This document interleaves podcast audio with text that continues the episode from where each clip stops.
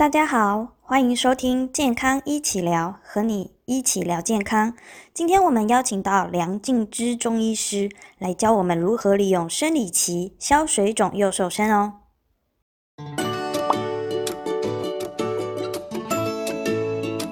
大家好，我是雅风维新中医诊所的中医师梁静之。嗯，主要看的是内妇儿科的领域。很多女性想要穿上漂亮的衣服，所以想要瘦身，或是觉得自己有呃水肿的问题，想要让体态变得更漂亮。那这个部分可以呃顺着女性朋友每个月都会来访的好朋友，就是呃生理期来做调养，能达到事半功倍的效果哦。为什么调养月经前、中、后对瘦身会有帮助呢？整个生理期都跟荷尔蒙的平衡息息相关，那整个内分泌系统又在中医的话是跟肝脾肾有关。肝藏血主疏泄，那它跟荷尔蒙的分泌是有相关的。如果肝的疏泄出了问题，荷尔蒙就会失失去它的平衡。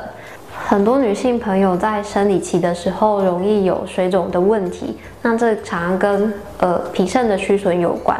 肾在中医的五行是个水脏，如果肾气不足的话，会影响到水分的分布。脾土的话，它跟营养还有水分相关。如果脾虚的话，土没有办法治水，就容易造成水肿的问题。月经前期该如何保养呢？嗯，这个时期黄体素的浓度会逐渐上升。那黄体素是会增加子宫内膜的厚度来方便受孕的，然后它会把糖分呃集中到子宫的区域。那因为热量的转移，所以大脑会缺乏糖分，所以容易会有疲倦、注意力不集中，好甚至容易饥饿的问题。有些女生在这个时期会很想要吃甜食。那因为呃，热量的转移，所以大脑的糖分不足，所以它会增加肾上腺素的分泌。那因为糖分的不稳定，还有肾上腺素的增加，所以呃，有些人会有情绪控制的问题，然后容易易怒，然后甚至会增加周边组织的水肿。那因为这个时期已经很容易造成水肿了，所以我们会建议这个时候避免一些高盐、高糖。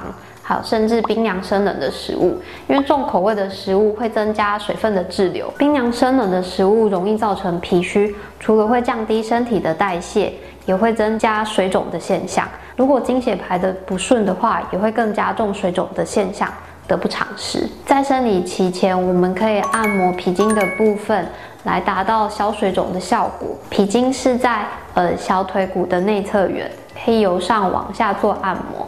可以消水肿，还有缓解生理期的不适。月经来临的行经期该如何保养呢？月经来临的时候，以经血能够排得顺为主，来降低腹痛、水肿，甚至头痛等问题。这个时期，我们不建议吃太多的甜食，甜食会让身体比较发炎，有可能会增加经痛的风险。然后这个时期以保暖为主，嗯，建议不要穿太短的衣裤。然后以免造成子宫的受寒，然后有可能会加重经来的疼痛啊，甚至会造成经血排的不顺，然后水肿等等的问题。所以会建议吃一些比较温暖的食物，不要呃熬夜，或者是不要太过劳累。这个时期如果你会有经痛的问题，可以建议用个暖暖包在下腹，然后它可以增加子宫的循环，也可以缓解呃一些经痛的不适感。月经后期该如何保养呢？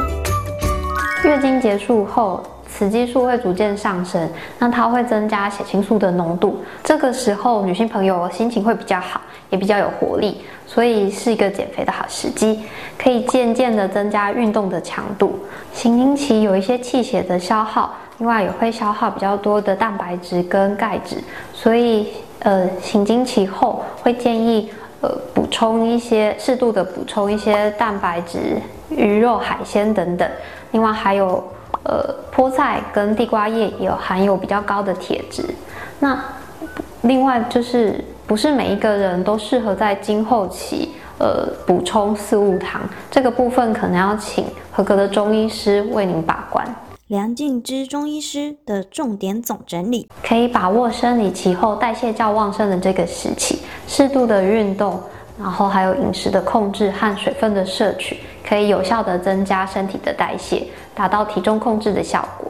就算有想要控制体重的话，也不建议过度的节食，还是要营养均衡，有一定的基础热量。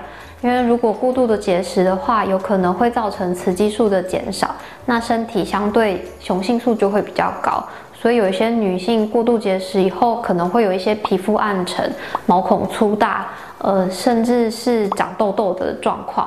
如果整个内分泌的失调造成月经不来，也会影响到以后受孕的问题。如果女性朋友有月经周期不规律的问题，建议可以先检查卵巢或子宫是不是有异常，然后再来进行中医的调理。那可以稳定您的荷尔蒙，将紊乱的内分泌调整好，也可以帮助你有好气色跟好体态哦。谢谢大家的收听，别忘了多多支持健康一起聊，和你一起聊健康哦。